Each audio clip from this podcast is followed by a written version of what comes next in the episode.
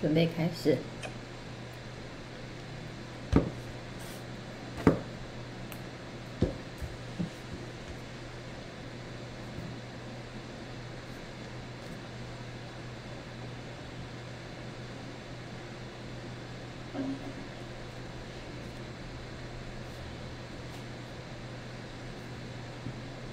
好，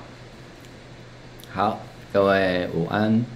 嗯、各位，这个我们五二新闻俱乐部午休不演的朋友，大家好，我是王文新博士。我是苏伟硕医师。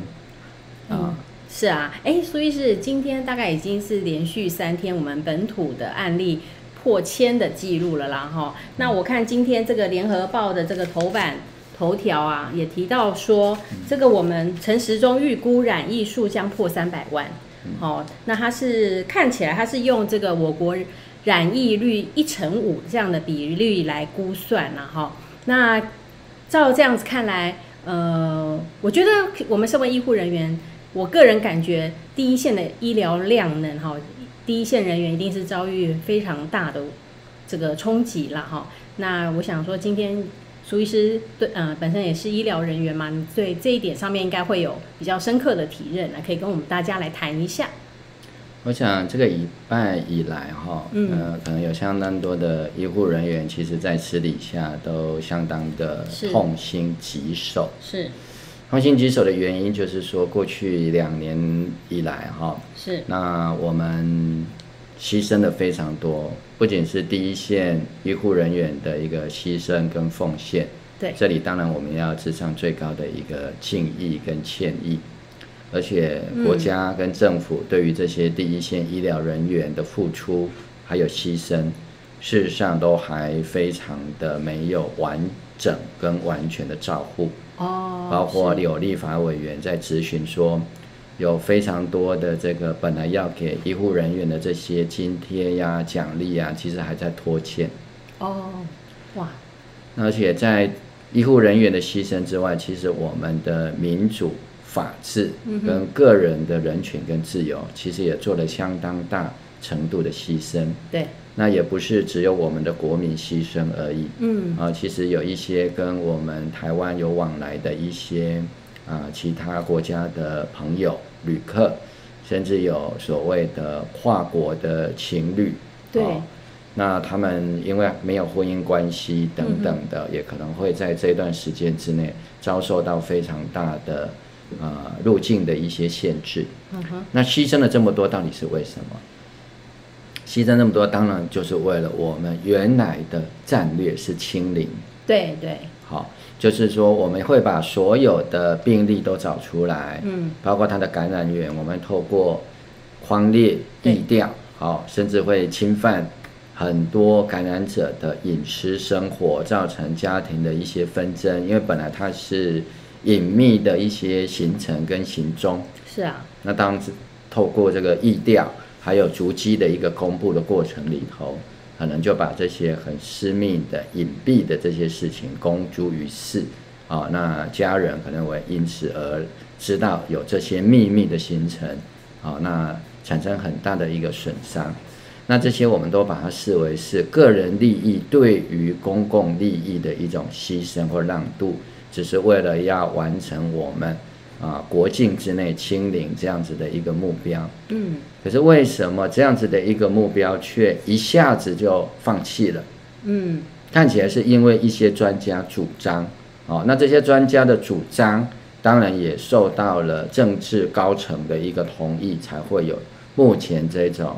啊、事实上要往共存的方向进展的一个策略。对，问题就是说这个策略啊，到底有没有经过一个公开的沟通跟讨论，以及在这个策略要进行的时候，有没有跟各党派在各县市执政的行政首长啊有充分的一个共识，对，以及最重要的就是说，到底台湾有没有跟病毒共存的条件和准备？是啊，我我觉得，我想最后一上一次我们的这个呃闲聊当中啊，哈，我们两位的闲聊当中有提到，就说您有提到说，其实我们台湾目前看起来并没有条件做跟与病毒共存这样的一个呃政策来配合哈，就是说相关的配套措施似乎并没有做为与病毒共存做好准备，就骤然开放。那这个部分，我觉得也可以跟我们观众朋友再多描述一点。诶，我们其实还有什么东西其实都没有做好？像我想到的就是说，诶，对耶，那我们的长辈其实呃，在我们看目前这个欧美国家，他们能够与病毒共存。我想他们政策上面，政府一定会跟他们说，我们的老人家，比如说疫苗的接种率已经到了啊、比如说大概九成吧，哈，就有覆盖到。那我们在这种基础下，比较能够容忍说病毒进到国境之内，然后感染呃这些人。所以我我现在也会觉得说，诶，那这样子的话，那老年人啊、儿童呃，如果有一些呃共病疾病，就是说有些这个慢性疾病的患者，我们的第一线的医疗，我们政府已经给他们好装备，给他们了子弹了吗？这一点上面，好像我我觉得很蛮担忧的啦。对，嗯，好，大家可以看一下我们今天的题目哈、我们今天的题目大家可以看这个荧幕上的啊你这个，说就是陈时中该下台了。那我为什么会说陈时中该下台？嗯，哦，其实他早就该下台了。对，因为从整个防疫的措施一开始，当然都是基于所谓的抗中保台的一个大战略。嗯，但是打着这个抗中保台的大战略，大家却发现说，其实两岸在非常多的抗抗议 COVID-19 的这 个措施防疫的吗嗯措施上面哈，在精神、宗旨、文化啊，其实作是为哎嗯对，就是措施上面、作为对上面哈，其实是有高度的一致性。是只不过呢，都不可以用相类似的一个名词称啦，哦嗯，或者是说对岸在使用的一些方法，对啊，我们就不可以使用对啊，比如说方舱医院就不能用，不能这样子称呼对。啊，然那后只能哦普筛也要改叫什么类普筛、爱心普筛，嗯，好、就讲到普筛，因为对岸用普筛，我们就不可嗯以采取这样的一个方式。好、我们就是叫做精准筛检，嗯，啊、精准疫调等等的。那对岸就用方舱医院，啊、嗯其实方舱医院这个并不是对岸专有的对名啊，词。这个是美国野战医院的一个概念嘛，对，那方舱这个部分本来就是美国发展出来的一种可以迅速而且标准化主张的啊，而且也不是只有在医院的部分哈，它在非常多的军事还有非军事的用途都可以使用上，啊，这个是非常早的一个概念。嗯，好，那为了这样子的一个政治上面的做法哈对，嗯那我们牺牲掉很多，包括医护人员的一些福利跟保障，人身自由啊，嗯，包括我们该采取的一些，比如说把这个筛检的量能提高，对，哦，那我们应该要准备更多的一些抗病毒的药物是，啊、哦而且在疫苗的发展上面，因为为了要特定的扶植啊、我们本土的一些疫苗生技厂商产业，啊、嗯那就采取一些很违反啊啊、原来应该有的一个正常的一个程序上面啊，嗯包括在这个国际疫苗的一个采购嗯，啊，那这个部分包括像 B N T 疫苗的一个采购，是也是为了这个两岸敏感的这个问题哈、对讲了非常多的一些理由哦，那难怪会有一些艺人啊、前阵子说这个陈时中部长每天都在这个每天的两点这边等瞎围， 对哦对，对。那如果说在 B N T 疫苗上面，其实陈时中很多时候是在冷笑为，嗯哦，包括说什么这个 B N T 疫苗是在什么大陆分分装装啦，然后哦，有两种序号什么啦，意图去引引导民众觉得这个是很可怕，是大陆做的，而不是呃，就是为了。就是回避这个我们一般正常的采购啦，就是说，其实我们是选择最好的，然后选择最有目前想起来实证效果最好的疫苗。可是为了因为政治上的因素吧，就好像说这是大陆制的，让人家觉得说哦，在大陆分装可能会有一些什么，就算要送给我，我也不想打啦，就会有一些这样的一种嗯呃传言这样子。对，啊，就是利用疫情来、啊执行一些政治上面的一些策略哈、不管是在两岸的部分啊、或者是在我们啊台湾啊自己的一个内部的一个政治上面，也是用这样的一个方式来打压在野的反对的声音啊、包括。在野党立委的一些质疑，也都是用一种很轻蔑啊，他们很喜欢用说啊霸气回应，也就是霸气回应，通常的是一种啊掩饰很多的一些弊端弊案啊。那在这样的一个情形底下，当然就造成整个防疫策略有非常非常大的一个问题哈。那我们很多的状况都是这样子来出现，所以我认为说，为什么陈时中该下台了？因为第一个，他想要选台北市长，对，嗯啊、这个他也没有否认。然后报纸也有报道说他已经啊、宣称说他已经有私下啊、跟总统府那边谈过了。嗯，啊、那既然承认是私下谈啊、那但是这个消息既然已经是公开了，那我对们当然也知道没有错。陈时中其实最适合的的确是去参与选举，嗯，啊，因为他本身其实没有这方面的一个专业，嗯，那没有专业不见得不能担任卫福部长或者是担任疫情指挥官的这个角色，嗯，啊，最重要是说他有没有办法把守政治跟专业之间的一个平衡，没错，不要过度的呃考虑到特定政党，特别是执政党的嗯一个政治上的一个利益，没错，对于专业做过度的扭曲介入，而且最后还以一种非常油腔滑调的一个方式来做这样的一个政治的辩解。嗯好对，那比如我们今天特别想要来谈的啊、嗯就是大概这个食药署已经开绿灯，对啊要准他们来接种莫德纳的疫苗，对啊那儿童接种疫苗这件事情，当然跟刚刚讲的那个冷虾尾的事件刚好也有一个关联。哦，哦，就是有关于学校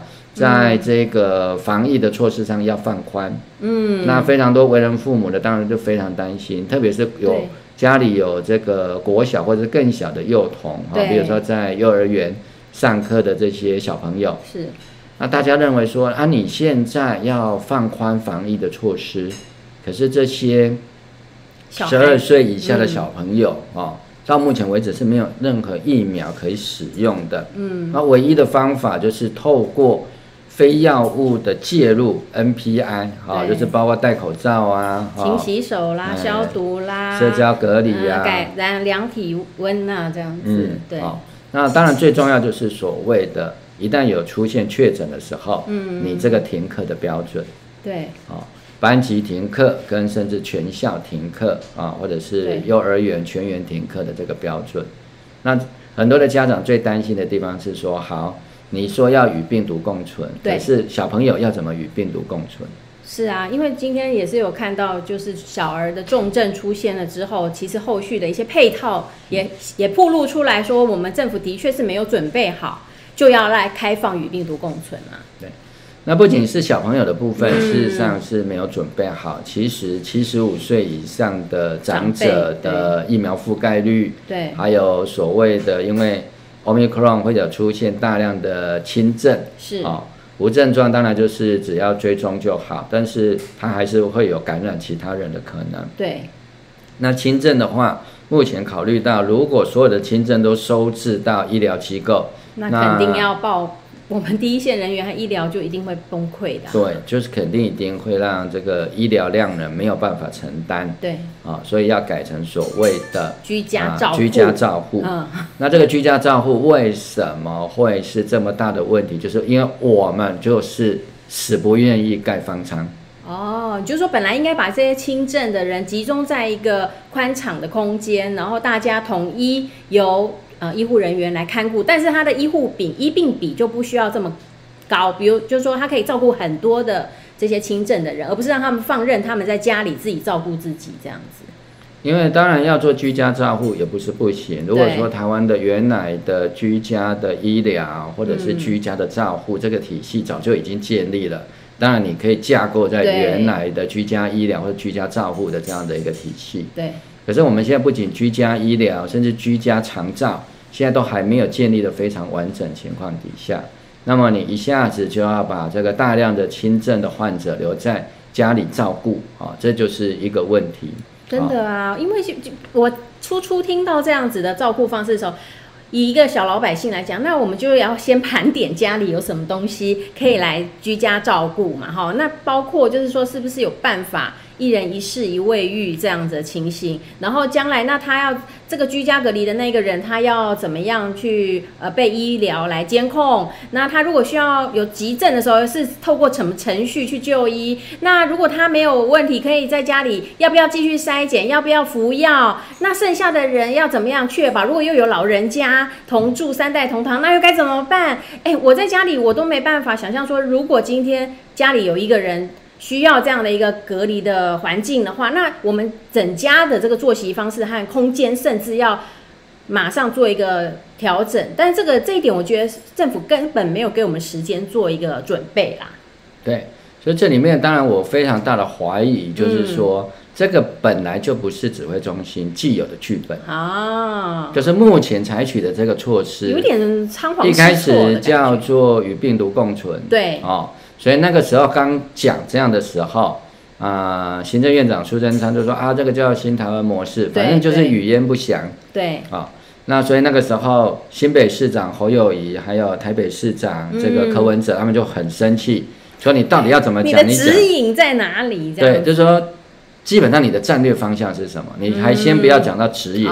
啊，你连战略方你向想是什做到么？的是什么样的样子？是不是？对，就是说你到底是要清零，嗯，还是要共存？对，哦，还是要就是整个开放，要让它大火烧山啊，烧一下，放火烧山，嗯，那你就要讲清楚。对，如果没有讲清楚，就贸然下去做，嗯，那地方政府要怎么配合？嗯，啊、因为清零是一套完全不同的没打法，错，对，好、那你共存又是另外一套打法，嗯双方的配备是不一样的。对对，那如果是在这样的情况底下，嗯我们可以合理的推测，这个已经不是怀疑了。哦，就是说，这个完全没有在指挥中心的超前部署的对原因，就是他们本来没有想要这么做，但是背后有非常大的压力。被迫必须要开放，让病毒进来了，对，好，那这一个这么大的压力到底是什么压力？嗯是谁或者是哪些人的压力？对，那有什么利益？他们希望达到一个什么样子的效果？对，哦，因为这个跟台湾完全原来的战略方向是不一样。嗯，原来的战略方向，我们是清零，对，啊、就是病守例得越很紧，对，病例越少越好，对我们就是要一直熬熬啊、熬嗯他们熬以前都讲说啊，台湾要变成像一艘非常巨型的诺亚方舟一样，嗯，我们要一直熬，熬到什么时候？世界干净了，是不是对？，就要熬到世界干净了，就好像诺亚方舟这一个大神洪话水的退掉了，故事里面，啊，我对们就保存下来了，对，本来是这样子，所以我们要引以为傲啊、对啊苏贞昌对也一直说啊，举世滔滔，对，台湾作为一片净土，嗯，所以原来的清零策略事实上就是所谓的净土政策，对，我觉得我们在这一年坚壁半清野，就是这么引以为傲的啊，嗯，就说好，没道理，怎么今天忽然哈、看起来就是配套都没有做到，忽然被迫有一个更大的压力，被迫让这个政执政党必须要开放啦。对，好，那这里面可能牵涉到的是，嗯啊、有一些这个产业它需要有一些这个劳动力，或者是说嗯我们国内有非常多的长照的嗯需求，啊、它需要。有一些移工必须让他进来了，哦因为我也知道过去两年，对，嗯，家里有需要照顾的长者或失能者来讲，当然是相当痛苦的对对啊、因为我们对移工的这个路径有相当大的管制跟限制对，啊、那这个也当然会让很多的产业它需要大量使用移工的一些产的业，劳动力的嗯部哎，分，劳动力不足啊，哦，或者是说这个轮替等等的对啊、那这个劳动力一旦不足，当然就会影响到劳动力的成本。嗯，啊，企业的经营或者是家庭的这个照护人员的这个薪资哈、我知道其实私底下啊，都因为这样子而造成了溢价的不对等哦，啊，就是移工跟雇主之间的这个议价能力就产生了对比。嗯，啊，以前可能就说雇主不满意移工。啊，就可以把他这个要求要更换。对，好、那现在你现在没有人力可以现在是跟反过来了，是移工可以要求要更 换雇主。哦，对对对，有听说，有有听对，说，哦，那雇主如果想要留住移工的话，哦可，能要那有可能就是要有相对的一些条件，嗯哦，就是双方的谈判的嗯的那个空间就完全不一样了，嗯嗯，但是我觉得说你做这么重大的一个转变之前，你必须要告诉民众，嗯，我们到底要牺牲多少，要牺牲什么。对对，啊，你这些长者怎么办？你比如说在香港，香港为什么搞得这么惨？香港有一个部分跟台湾是很接近的，就是我们的长者，香港的长者跟台湾的长者一样，对于疫苗是高度的不信任。哦，所以我们的施打率的确是没有外国那么高啦哈，嗯，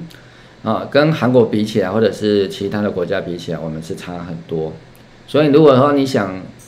我们像韩国一样，那我们有一个条件是一定不足的。不要讲说韩国的法律在这个 SARS 跟这个 MERS 之后，它是有一个相对完善的一个法令基础，包括这哦些强制的啦，做所谓的电子监控、电信监控等等的。都是有立法去规范的，就对了。它有相对非常明确的法规，那跟台湾不一样。哦对台湾就是由指挥陈时官说了算，对，就陈对时中说了算嘛，哈、嗯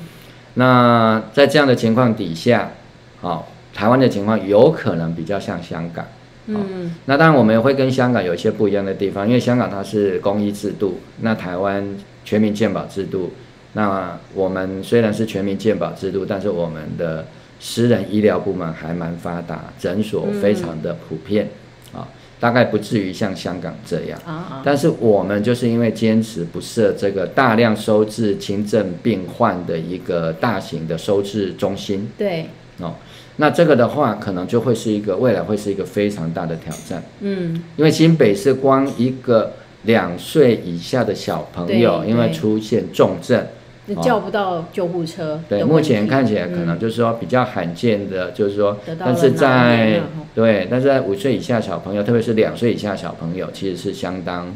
风险是相当高的，就是嗯说这个病毒一旦侵入脑部，哈、那嗯引发癫痫，哈、可能就会造成比较严重的一些后遗症，嗯，好、那目前还在 ICU 抢救当中，嗯，啊，但是我们虽然是不愿意这么讲啦，但是一旦这个病毒侵犯到脑部，不管是脑炎还是脑膜炎，啊总，是比较严重的、啊。对啊，特别就是说，即使抢救回来哈、它留下后遗症的比例就会高很多。嗯，那特别 COVID-19 也有一些研究，就是对于一些啊嗯十二岁以下的儿童，它容易产生一种多发性的啊、长期慢性发炎的这些哦症状啊。嗯哼哼哼所以当然对对小孩子来讲，对老人家来讲，以台湾来讲，老人家是有疫苗不敢打，不愿意打啊、对，对那小朋友来讲是没有疫苗可以打啊、嗯虽然上礼拜才紧急通过了紧急授授权权对啊、但是通过紧急授权不是马上就可以打，因为它后面还有很多的一些行政流程，还有疫苗的配套要来做嗯啊、而且。紧急授权过了这个疫苗是莫德纳啊、嗯这个让我们也有一点这个觉得是哎奇怪，莫名奇其怪的妙对啊、对就说为什么是过莫德纳不是过 BNT？ BNT，对，啊，这待会我们会来详细谈，这当中有一些蹊跷，嗯啊，就是说为什么陈时中真的该下台嗯了啊、因为他就是挡不住这些政治的压力啊，或者甚至嗯他就是 它只是一个棋子吧？啊，如果说它是一个起始来讲，以我的角度，我会觉得是还看清了他的角色，减轻了他的责任，哦，我我了解你的意思，对，对它其实没有棋子那么简单而已。他没有那么无辜，对对，哦对，它他是是有权利的人啦。对他可以选择要对挡住一些政治上的压力，对哦，但是他在当中他自己也有很大的政治的利益，所以对参与其中，所以他也是下棋的人，了解，他不是对，棋子他这也么是无辜。他也算是参与这里头的利益的相关的利益人士啦。嗯，哦好，就是那对当然有有时候他也会觉得说有一些呃压力哈、是他有试着去抵挡，嗯对啊、特别就是说，因为这个一定是有两端嘛，对，站在医疗人员、医护人员这一端，当然一定会期望说你国境一定要把它守好，对，哦，那就是以严格清零的方式，嗯这样医院的量呢才会能够得到最大的保存，对，第一线的医护人员所受到的威胁才会降到最轻。嗯，但是另外一方面，当然就是经济利益的部分对，哦，你包括这个贸易的活什动么啊， GDP 的问题哎啦，嗯还有哦就是内需的产业的商业，包括国内的旅游啊，对对餐饮啊是，啊、甚至所谓的宗教活动，这些其实嗯都是经济活动的一部分。没错，哦，那这些又牵涉到一个最重要的部分，就是年底的选举。就是今年因为又卡到选举年，那让要参与选举的各方就会利用这个疫情，而不能真正的遵循专业的来判断，来做出决定。这就是影响这一次台湾为什么会突然从清零模式要换到一个所谓的呃新台湾防疫模式的所谓与病毒共存这个。很大的影响力吧，是不是？因为我觉得政治在选举在台湾的确是一个很大的因素。我们看两个国家就好了，比如说印度去年的疫情，对不对？那印度的去年的疫情，当然跟它的选举也是有关系。嗯嗯嗯。还有韩国哦哎，那韩国的大选才刚举行过嘛，对，啊、那韩国这一次为什么会有这样的必须要与病毒共存的这一个策略？当然，一方面就是因为它是全国性总统大选啊。那如果说你很严格的一个防疫的话，那你几乎所有的选举活动，嗯都不除能了线上的跟一些电视的活动之 外，你当然都不太能够进行对，啊。那他大选要如期举行的话，嗯，那你当然你就必须要采取相应的放宽。那相应放宽，某种程度就让病毒有可乘之机。嗯，但是我还是必须强调，就是说，韩国当时做了一个决定，就是说，好，我大选要继续进行，嗯，我选举活动基本上都要开放，嗯，那么就会产生一个情况，就是说，那你的政府采取的配套措施，对对你就必须要去做到疫苗、药物筛检，啊、还有你的整个医疗系统要怎么样让它撑过啊、包括刚刚王博士讲的筛检，这非常重要。嗯可是你像台湾，台湾的快筛试剂，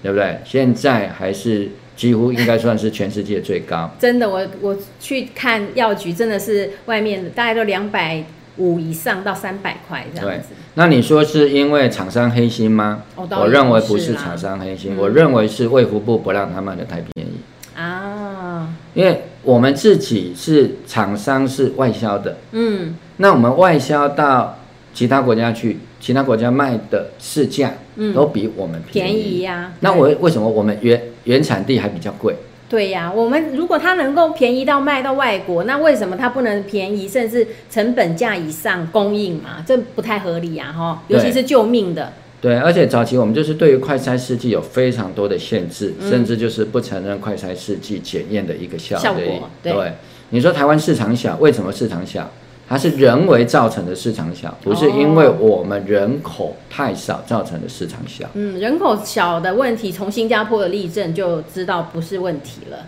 对，嗯，哦，如果说你这个政府是站在鼓励大家用快筛的方式，甚至你就是用公费采购，对，哦，分发就是像当初的所谓口罩国家队，嗯，用国家征用的方式啊、然后用这个登记、用健保卡去对领用这样的一个方式，那它的量就会非常大。对呀、那你量一大啊，那你国家征用当然就是会用一个合理的价格，对啊，那厂商也必须要配合政府征用的一个产量，对啊，那它当然某种程度是没有完全走市场机制，嗯但是价格就会大幅的下降。对，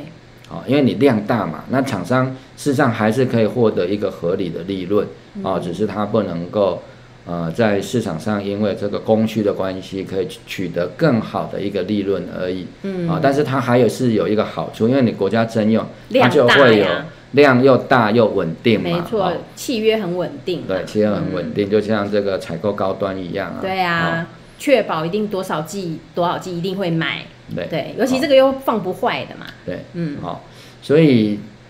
种种的这个市政上面，我们都可以看到哈、整个民进党在执政之后，对于这种民主法治的破坏，哈、而且以政治干预防疫。其实，在 SARS 的期间就是这样子了哈、哦所以这个其实也不是一个新的部分，嗯只不过在 SARS 发生的时候，那个时候呃，民进党没有完全执政，嗯啊，因为总统虽然是陈水扁，嗯啊，行政权是抓在民进党的手里，对但是因为国会啊，还是以这立法个院嗯国民党是占多数，立法院是以国民党占多数，嗯，所以还有一个相当的制衡的能力，嗯，啊，但是这一次就当然完完全嗯全不啊嗯同了哈，就完全执政就可以完全的无法无天哈、所以这个真的是没有办法哈、对，那接下来我要跟王博士来嗯谈的，就是有关于这个莫德纳对这个对紧急授权的我部看我们分网这个友也问是题嗯有。关心到这个问题，就是对嗯儿童施打疫苗这个部分啦。对，好，那我们先看看是不是王博士来帮我们看看哈，网友有没有提到的一些问题哈，还有今天我们前面这样子，呃，义愤填膺已经讲了半个小时哈。还没有跟呃我们留言的朋友稍微打一下招呼哈，好我们稍微缓和一下气氛 了哈，因为大家刚吃完吃饱午饭哈，不要讲的太生气哈。不过大家看到这个嗯标题，我想有些人也可能有心有同感呐、哈，心有戚戚哈。嗯对那我们就请王博士来跟我们啊好看一下我们网友留言的一些问题，如果是我们可以解答的哈，待会再一并讨论这个莫德纳还有 B N T 儿童疫苗的时候，我们来跟大家说明一下这两者的差别哈。好，诶，那我先跟各位网友们问个好好了哈。维维果你好，嗯他是有提到说看到小孩的新闻是蛮难过的啦哈。对然后，哎呀，我们的好朋友哈，就 Sophia 你好，还有这个科技梦森哈，帮我们努力的按赞分享，这个很重要哦，因为呃，帮我们这个五二新闻俱乐部午休不演了，按赞分享，开启小铃铛，可以让更多的人知道不同的声音。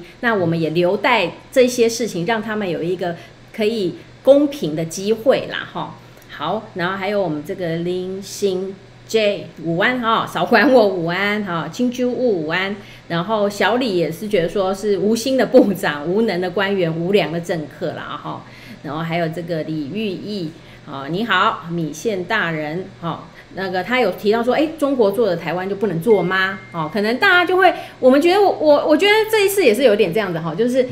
我们不是只有判断这件事情应不应该做，值不值得做，有没有符合科学实证来做，而是觉得不仅是要先考虑一下这个正途如何，还要考虑一下跟是不是有充满满满的台湾价值。我觉得这些都完全的干扰在这一次的防疫的政策，也可以让我们觉得说防疫政策好像没有一个方向啦，哈。对，好，还有这个诶 F 诶 Evie 吗？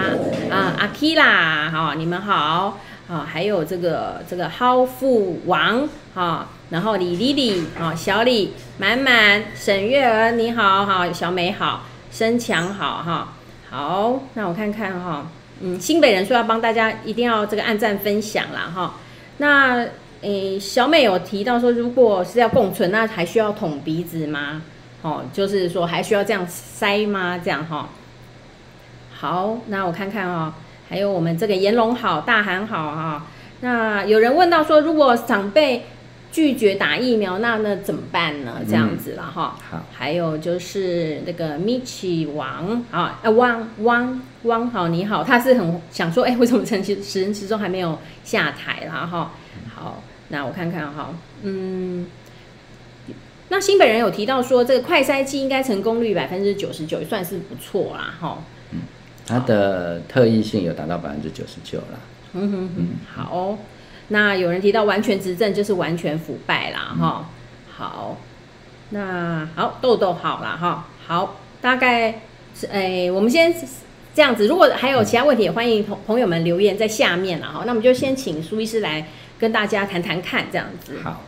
刚刚网友有问到一个比较关键的问题，我先跟大家说明一下，嗯就是说你与病毒共存的时候，还要不要做筛检？哈、嗯，与病毒共存就是要做大量筛检。好，除非你是完全放任，就是像早期那个英国阿法所谓的时候的对所谓的佛系防疫，嗯嗯嗯，那佛系防疫是建立在一个假设上，嗯就是有所谓的群体免疫，哦哦哦哦，那群体免疫，对如果说这个病毒得过一次，它可以终身免疫的话，那的确在无可奈何的情况下，我们可以就是接近一种所谓的你，说医生赶一次就好了，那可能就让他赶到了，就是非常残忍的叫对做社会达尔文主义的，哦，就是反正你就是杀过去，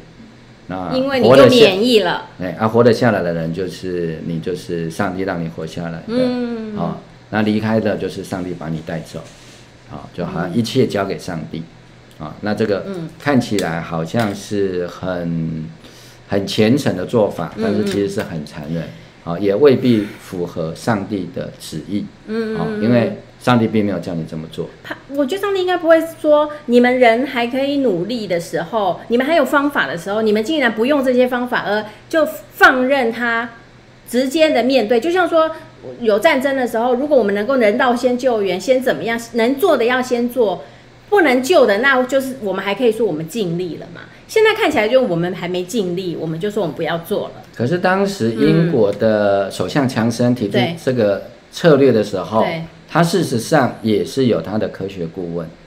那科学顾问会提出一个模型，他们有哦算过，嗯嗯哦，如果以群体免疫的理论，对，哦，那这样子我们大概会牺牲多少人？嗯嗯，所以大家不晓得还记不记得有一个让我至今还非常印象深刻，呵就呵是强生就为了要执行这个佛系防疫哈、嗯其实也不是佛系啦哈、那他就说啊、他就做了一个电视演讲，嗯哦，他就告诉大家说，你可能要有心理准备，要跟你所爱的人 say goodbye，哦，有有有，我好印象、然后呢，当然就被骂翻了嘛，对，好、被骂翻之后，他们当然开始有一些修正，嗯而且最后他们的修正的原因是，后来又有另外一个专家提出不同的意见、异议出来，说不行，嗯嗯哼你这个会把整个英国的公医系统，就是 NHS，啊好、拖就垮是嘛对国家的这个健康照护系统，啊、就是我们一般称之为公医体系，就拖垮，啊、嗯那拖垮之后会死更多人。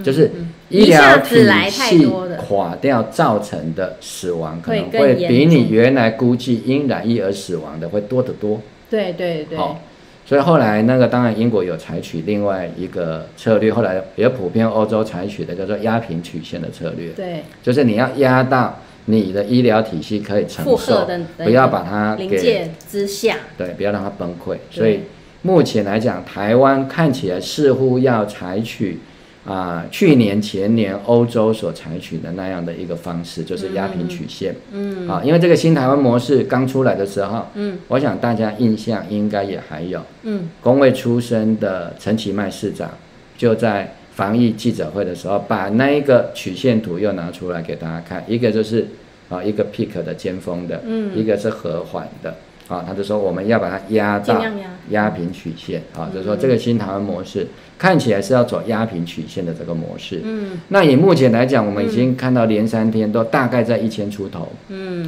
初步来看啊呢、如果你用总量来看，好像政府也有在压。嗯，因为如果完全没有压的话，就是应该要暴一增一千啊、然后再来就可能两两千或三千，甚至五千。那接下来就一万，可能就这样上去嗯了。如果你完全不压的情况，也许是走这种嗯一下子陡升的一个曲线。那这样你连三天都有哦。不过那个这方面非常有专长的沈正南医师，他也提到有一个引流，就是说你虽然看到政府所公布的，嗯，啊，像我这种比较粗浅的人会觉得，哎，还好啊，三天都在一千平平多、的啊，哈，哦，甚至中间还有啊，第一天一二零九嘛，第二天一一九九嘛，第二第三天是一二一零嘛，哎，第二天好像还掉了一点点，啊、那这样基本上还平的哦，嗯，还不是一下子上去的哦。对，但是沈医师就提出一个说你要注意的是说，这看起来好像总量是一样，但是如果你以新增病例来看，不是，它就有一点这样上去了，所以他觉得很担心。好、那这个担心是有道理的，符合我们科学跟理性的一个分析。好、就是说你这样想想看嘛，嗯，你虽然说啊，Omicron 以这一次所谓的 BA. 点二这个对病毒株来讲，它大概是传播力就是感染力很强，甚至有达到空气传染的那种威力啊、哦当然还没有像这个麻疹在传染那么厉害啦啊、嗯哦因为麻疹的这种空气传染的威力，这个 R T 值可能可以啊、藏好几个，对好，可以到最强可以到接近二十哦哦。那如果是接近二十，那当然好呃谁像是啦，我记谁得也谁也挡不住了。小时哦候就是水痘或麻疹，对，很就是容一易个的话，可在能一个班全级，班哈、对，就对是就会好。那我们回来这个目前看起来哈、对这一支来讲大概是在五以下了，四点多了。嗯，好、但是四点多，如果你没有控制，它还是很快哦。对哦对，，你你自己用那个指数对数去算算一传看就四，知道四。传八，哎，四传十六这样，对，好、因嗯为四点六就已经接近五了，嗯，好、那你就即使用四，好、那个上也是去蛮厉害，的而且是因为它三天就一轮嗯啊，所以是是很快的。嗯嗯好，那那我们目前看到嘛，即使是说它的说目前指挥中心讲的说轻症都在百分之九十九以上啊，无症状跟轻症都九十九以上啊，嗯，好、可是我们现在慢慢看到，连那个二十几岁出现，而且有打过疫苗，至少对打一剂啊疫苗，它都还会出现中等的中等症状对啊，还没有到重症。嗯啊、也就是说，这样的一个情况可能会随着病例数增加而慢慢增加。对啊目前我们在千例，都是每天增加千例这样的情况底下，对啊、每天大概增加十个以内的中重症，嗯啊，而且这嗯，里说面千分之一的零千分之五的这个嗯比例来增加中重症，对吧，一千人就会有五个可能是中症，啊，就是说大约啦，哈、嗯因为嗯它嗯它本身有因为牵涉到这个发病的时间的嗯啊、快或慢哈、啊所以它会慢慢累积，嗯不是只有八九十岁哦。嗯啊，对，啊，五一开始有五十岁了，后来40四十二，哎三十，现在连二十几岁的都有了。对，啊，所以不是年轻人就完全不会有症状，他嗯还是会有，即使打过一剂或者两剂疫苗，都还有机会。对，啊，那也有三剂依然出现中等以上，就是嗯非轻症的病例，这个不会没有。对，啊，那之后你就要让他去住院。啊嗯，他住院也不是一下子就可以出来嘛，哈、对，好，所以目前来讲，医疗体系的负担会越来越高。嗯，医疗体系医疗呃那个负担会越来越高。好，所以新北市已经开始征召那些退休的对或者医护是了哎他已经这个没有在职业的这些医护。好，那你就可以看到这个准备要备战的这个我们叫山雨欲来的情况是非常非常严重的。嗯，好，所以我当然希望陈时中赶快下来换一个真正正的想要可来以管的，对，对，就是说用专业的方式，啊、嗯因为防疫当然最后它一定是一个政治决定，可是这个嗯政治的决定你必须基于科学的基础上，对，啊、而且要按照民主的原则，你要让我们这些承受啊、风险的人风都要险知的道，医护人员还有对民众对要能够了解并且同意，对，家有老小的人，他们怎么样去，能不能接受这样的风险，大家来承担嘛？如果不行，大家就要再讨论更更能保护的方法。啊对，哦，那说我们要牺牲一点经济的利益，牺牲对一点人身的自由，我们就是把它封锁起来，对，换啊取老的小的。呃，大家的平安呐、这个是需要大家共同承诺、共同来做，而不是说某一个政政府的官员，甚至他就是有选举的需求的人去做这个调整嘛。所以我们看出来就是杂乱无章，没有一个方向嘛。对，事实上我也是在三月底四月初的时候，就是看到这个趋趋势，我就嗯呼吁说，不行不行，我们千千万不能放啊、嗯应该甚至在清明节前对，啊、就必须要采取措施，就是至少十四天就暂停一切的非必要的群聚，甚至包括扫墓嗯啊、但是政府后来就是决定不管了啊、对就清明节就放了啊、对那清明节一放，你看现在火就开始一直烧，一直烧啊、嗯那现在可能不管是在新北市或台北市，可能陆陆续续都会因为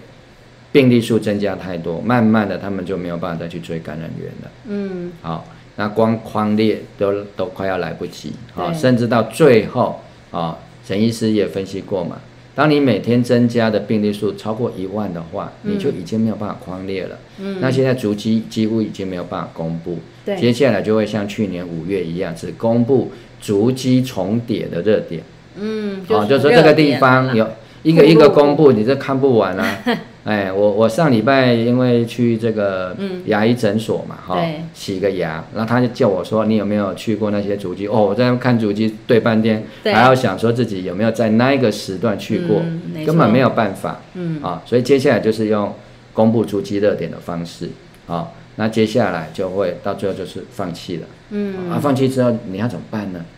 啊对，所以因为这些都接下来的配套都没有啊。那我接下来唯一的日常方式就是每个人几乎每天都要搓鼻子，啊，不是，就是不是每天的话，你也可能隔两三天，就是刚刚网友问的，嗯，啊，如果共存的话，要不要搓鼻子？我就要告诉各位，就是还因为要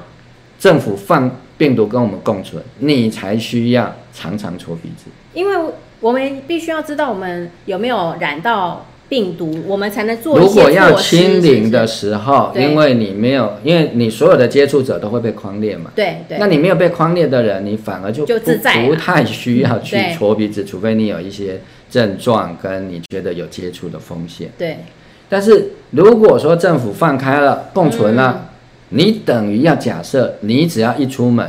就你有所接触机会的人就是感染者，你就是接触者。而且如果我家有老小的话，我也被迫必须要，我也要监测自己啊。如果我去外面上工回来，那我要不要注意家里的小孩、老人？那我也只能自己筛耶。说实在是这样子没有，我不可能放任说我出去工作可能带病毒回来，那我让我家里的老小暴露在这个风险吧对。如我早点知道我自己关起来，所以是还可以反过来的对，好甚至就更不自由了，是不是？更花钱，更不自由。就是每个人都要怀疑自己是感染者了嗯，好、就是每个人每天都要怀疑自己是感染者，所以你就每隔一段时嗯间，你就只好自己 routine 的，就是常规性的要去筛，嗯，好、那当时那当然到那个时候啊、如果你是投资股票的人，你买这个快筛试剂相关的股票，一定是大发利市嘛，嗯，啊、因为那个需求量就会变得非常非常的高，对啊、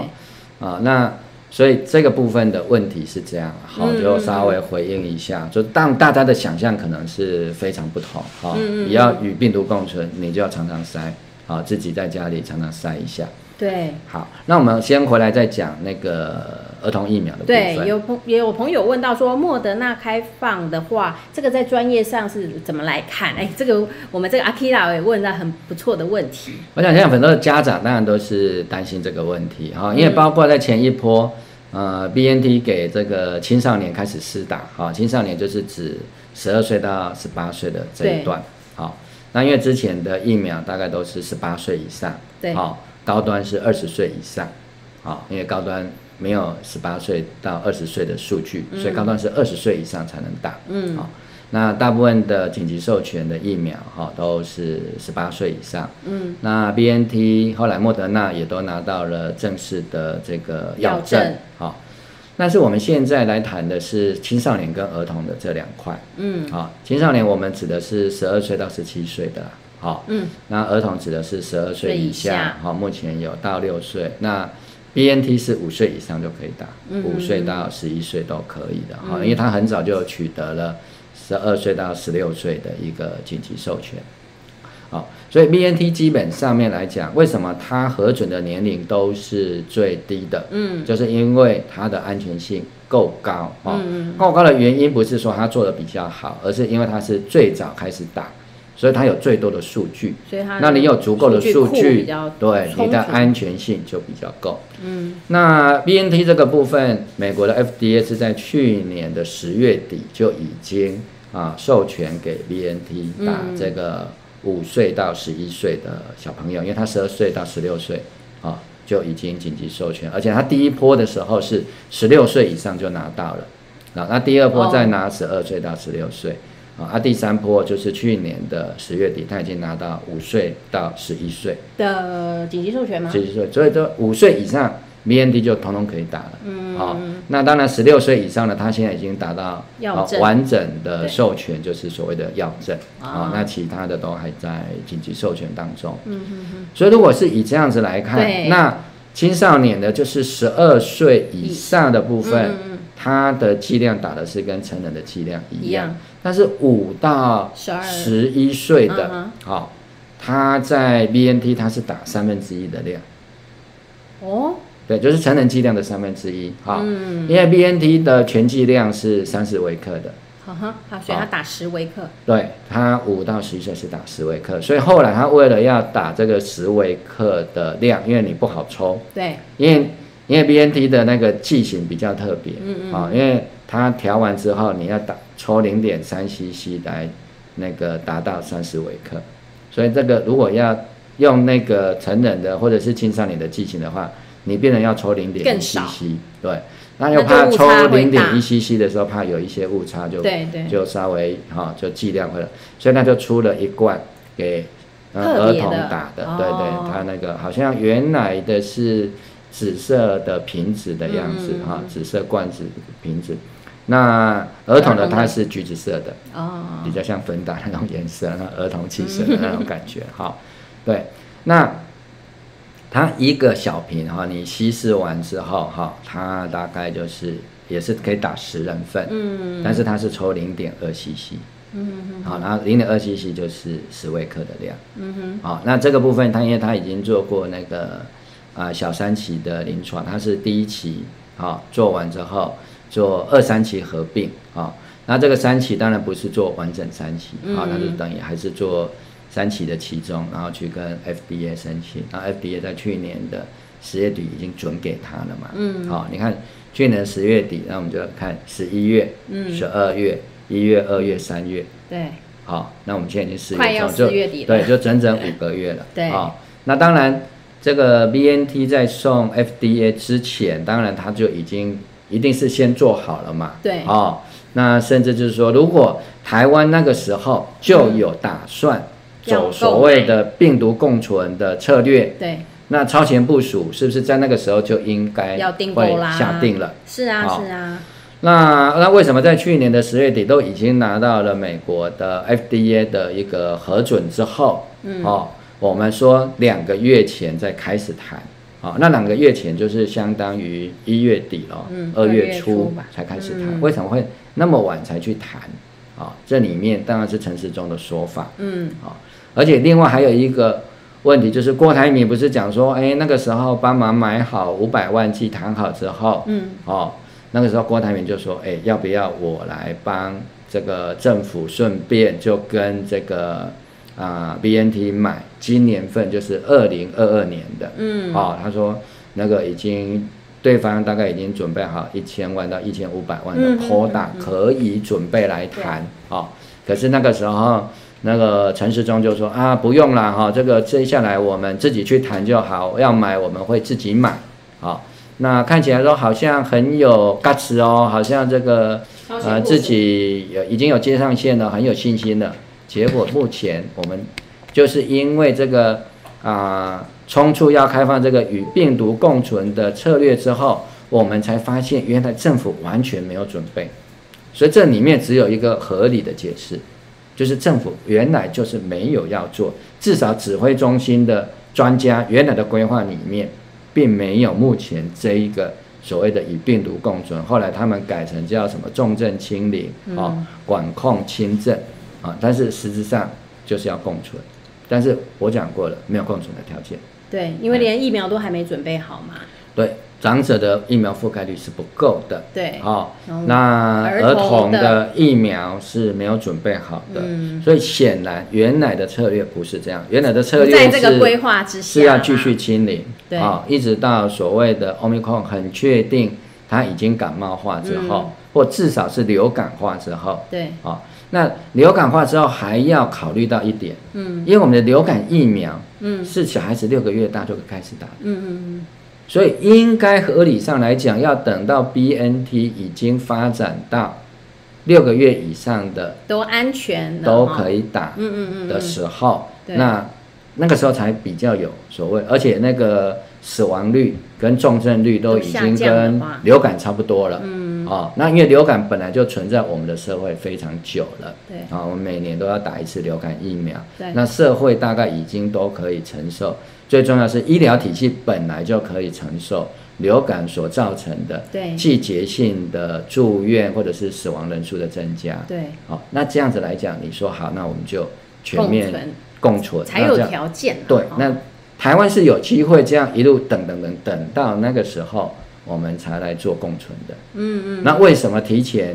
投降？我对不就说就是投降？对，为什么提前投降？你要讲出来啊，嗯，对不对？所以我为什么说你陈时中你该下台嘛，嗯对不对？你投降，那你要讲啊，嗯，啊对不对？如果说你为了要选举，对不对？那也是一个理由嘛。那不能用一将功成万骨枯啊！嗯你陈世忠为了你要选举，那要多少人死给你看？对，好、哦所以这个是我当然是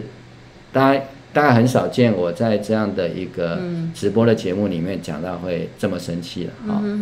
我生气的时候讲话好像比较冷淡 一点哈。啊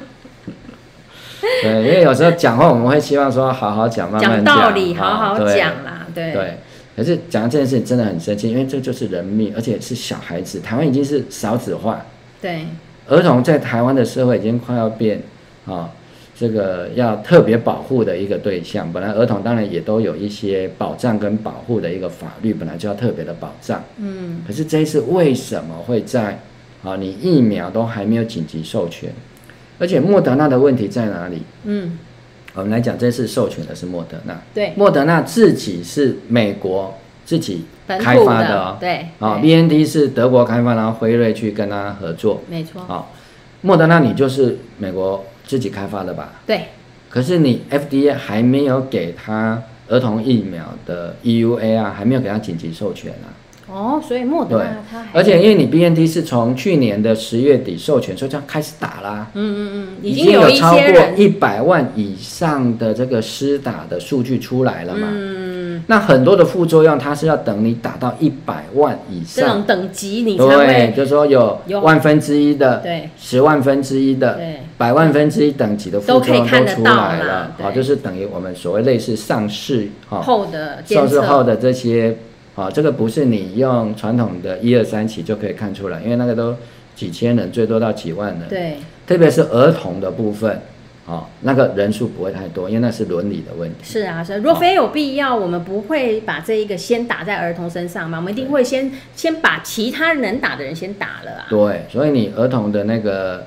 安全临性床的要求是实比较验高的的那个样本数都不会太多的。对对好、那已经通过的基本的安全测试开始打之后，嗯，那当然最合理，当然应该是台湾要先通过 BNT BNT 的的紧啦急授权啊。那为什么现在你 BNT 的紧急授权审不过去？你食药署这些专家不敢放 BNT，那你为什么敢放莫德纳？对，那美国的 FDA 为什么会是反过来？他们敢给 BNT 紧急授权，却到目前为止，哦，莫德纳听说是补资料，那补完对资料就还要再审，嗯也许审了之后也是会过了，我相信最后是一定会过的啦。嗯，可是到目前为止还没有嘛，这就是一个流程的问题嘛，你遵不遵照这个我们原来专业所定定的一个流程？那就如说果我们嗯讲最简单的老百姓的，我们不要讲嗯专业的嘛，就说你美国人的疫苗，连美国人都都还不敢不 敢让他们的小孩打对哦，以前都说啊，美国人敢吃的牛肉，你为什么不敢吃？嗯对，美国你人不敢吃打的美国人养的牛我敢打肉，嘞你为什么不敢吃？对不对？这这这美国人吃美国牛，这有什么好不敢的嘛？哈、那台湾人要吃美国牛，当然是要小心一点了。那台湾人嗯吃台湾牛就比较敢了、哈、这很很简单的逻辑。是那美国人都还暂时啊，哈，暂时还没有正式的许可，嗯这个许可是紧急性的许可给他们五到十一岁的，而且申请的莫德纳应该是申请六到十二了，哦，对，因为他应该还没有五岁的数据，好，嗯，先不管这个围棋的差异，就是至少在儿童的这个部分，对，莫德纳还没有正式取得 FDA 的许可嘛，那台湾你在急什么嘛？嗯，对吧？唯一的问题是什么？唯一的问题是你要赶你不买 BNT 嘛？对那你你为了不要买赶快开 BNT 的原因是什么？又是政治考虑的嘛？对对嗯啊，又是抗中保台了嘛？哦，还是你没有能力去处理对涉及北京或者是说啊大陆相关的厂商在内的，你就没有办法。嗯，啊、因为我查到的资料是，这个儿童版的这个要打零点二七 c 的，嗯，是辉瑞做的、啊，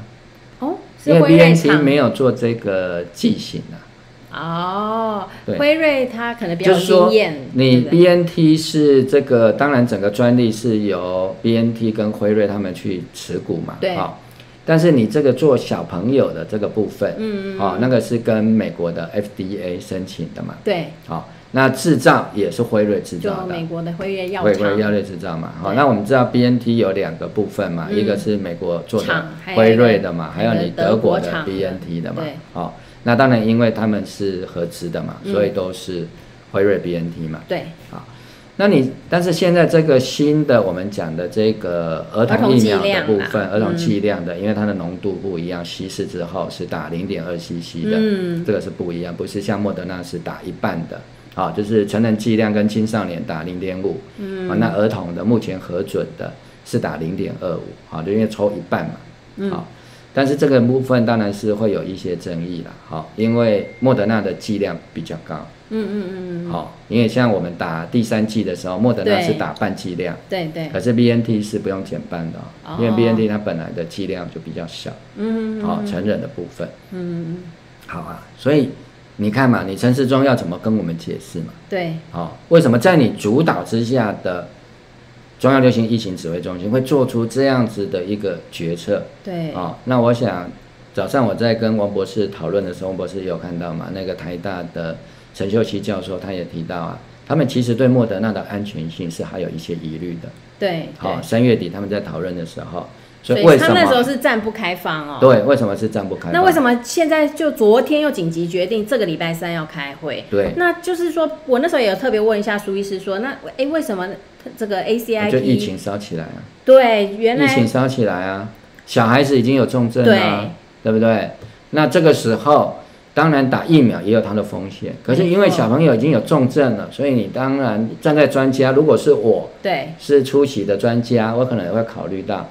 那至少打了疫苗的那个风险，应该会比你自然感染的风险来到低很多。嗯，那这样才要打疫苗啊。对对好、所以是被你突然的病毒开放共了存，而且已经有孩子得受了害重了，症了逼出来的。嗯啊、不然来讲应该还要对，再他看一应下。该还不能开放啦，嗯因为你的安全性的资料对毕竟是有限的嘛，因为嗯现在全世界我刚刚查的资料大概只有四个国家哈，或者是地区啦哈，嗯就是包括欧盟、加拿大、哦英国跟澳洲，嗯哦，就是大概是以我们所谓的央格鲁萨克逊啊跟欧盟有开放莫德纳的儿童疫苗，嗯，好，那这个施打的就还有，哎，你美国没有啊？他们美国都还没开放，对，那我为什么觉得美国开放有它的意义？就是说，你英国也好，嗯啊、加拿大也好，澳洲也好，基本上它是以白种人为主，当然它也有很多有色人种。嗯嗯。可是你美国来讲，基本上它的人种的多元性比较够，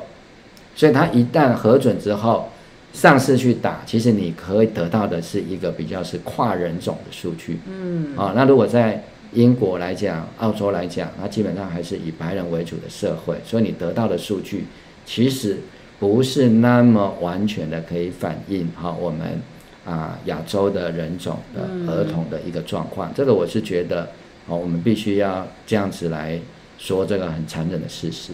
嗯哼哼，的确是这样子，就是说我们目前就是说中央就说 COVID nineteen 哈要走居家照护的这个机制啦对哈、那但是我们就看得出来，就是从刚刚看到现在就。我们我们这个机制是我们要跟病毒共存，不是这样赤裸裸的哈，就跟病毒共存。我们还是会有一些相关的配套，这些配套就包括，比如说你这个中央是怎么做这个呃居家照护的指引哈，那包括城城市跟乡村，那人口结构、居住密度哈，还有这个交通交呃物流系统就完全的不一样。你看像这个城孩乡子差距啊嗯城乡差太大了，对。那像这个孩子他。就是说他救护车找不到嘛，他他父亲非常的自责。那我就觉得说，哎，怎么连救护车这种事情你都没有在中央疫情指挥中心的掌控之下吗？如果你连救护车都不足的时候，你就这么快要开放了吗？哦，然后还有包括因为就是病例说，数下上升太快嘛，好，那对嗯我们也看到嘛，因为新北来讲，目前因为它人口密度高，对总人口稠数密多啦，对所以目前都是那个病例数最高的县市对啊、所以你说你到底在这个开放之前有没有跟这些县市政府确定，嗯沟通一旦走了好对开放，他们准备好了吗？对，如果还没准备好你，可以提供什么？为什么我们对不能晚一个月再是啊跟病毒共存？为什么急着在三月底四月初？哦，应该也不是啊，就是说他就从年初开始一直让这慢个慢境外慢慢移入的个案哈，就增加主要其实增加就是以越南为大宗嘛。对好、对那你不断的那么多的这个境外移入的这个案例进来，当然就是一定会啊，不可能这个百这个滴水不漏嘛，嗯，啊，你就可能百密一疏，所以这个病毒就慢慢慢慢一点一滴的就渗入社区嘛，对啊！而且我觉得说，与你要开放，你开放也是可以开放很大，还是你是慢慢的开放？那这个效果是完全不一样的。对啊，包括缩短检疫期间啊等等的这些一连串的措施，大家都有提醒你是不是要那么快。那我相信嗯，新北市长侯友宜一直以来也都是哈，因为他本身刑警出身，对，他一直就是对这种东西，他就是认为防病毒跟防 毒、防范治安一样，对哦，你就是要采取谨小慎微啦，对，就采取一种零容忍的对哈，宁可稍微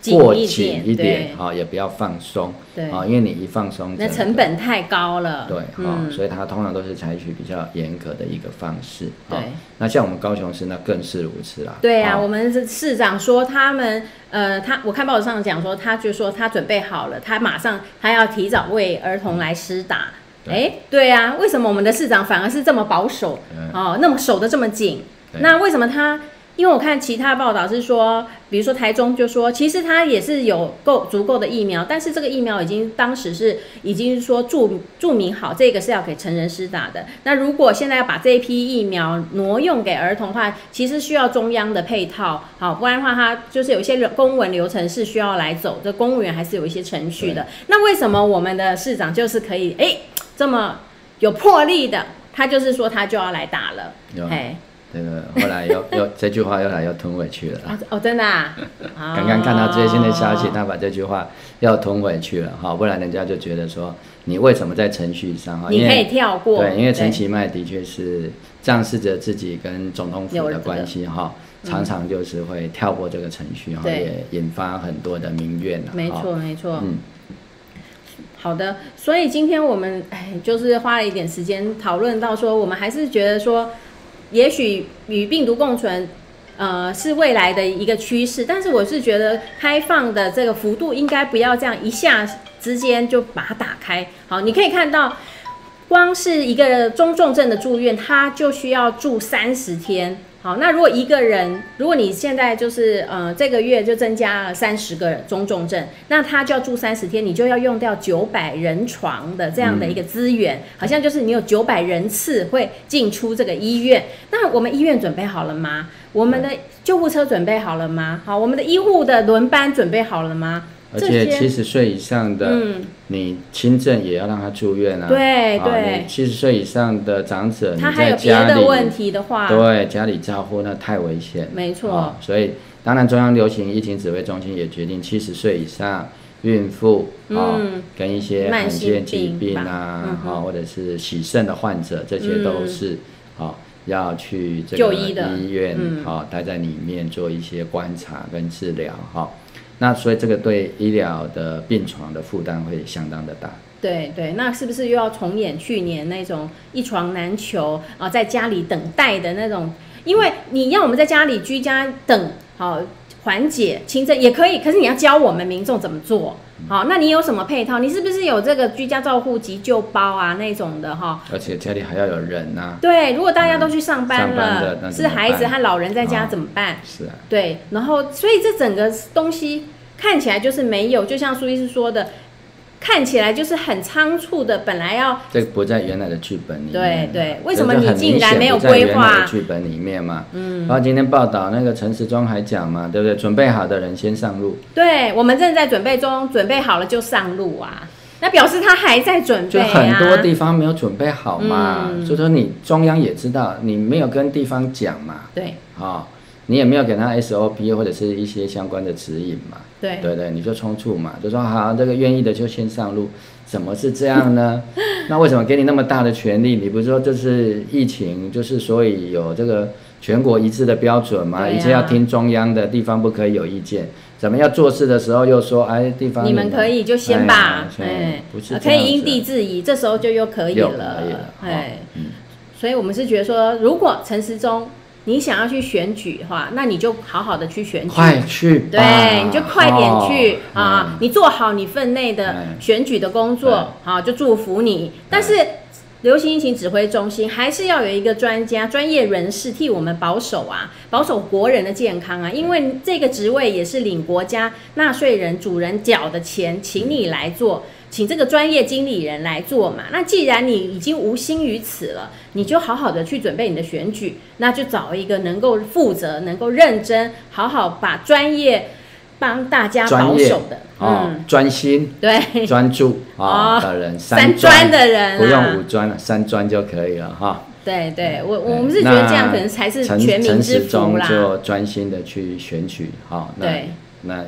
反正这个其实跑团对陈时中是没有他什么很问如题鱼如鱼得水啦哈，我觉得可能就各司其职吧对，哦，对让真正能呃会选举的就去选举，没错，哦啊，这个比较专心防疫的，哦对其实这个指挥官其实他也只要有很坚强的专业团队对，帮助，然后愿意跟民众好好的沟通就没可以错了，。然后不要轻易的受到个人的呃这个仕途影响。好，这样子，比如说要去选举啊，心有旁骛的话，那我觉得还是有很很多的人是适合做这个指挥中心指挥官的角色嗯啦。哈，所以我们在此就呼吁说，陈时中，你就好好赶快赶快下台，去准备你想做的事情吧。对嗯，好。那么今天呢，也时间差不多超过了一些了哈，那也就非常感谢哈大家在线上跟我们这个呃提出一些问题，好，那呃我想哈，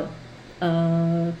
对，就差不多啦，大部啊都分有回答到了啊。对，那我想没关系，我们还可以继续的观察，就是说这个人的心性是，这他的心放到底是放在哪里啦？哈，这个慢慢时间也会替我们来检验。好，那也是希望说大家，嗯，还是要就是说，我们就做好我们能做的。那但是我们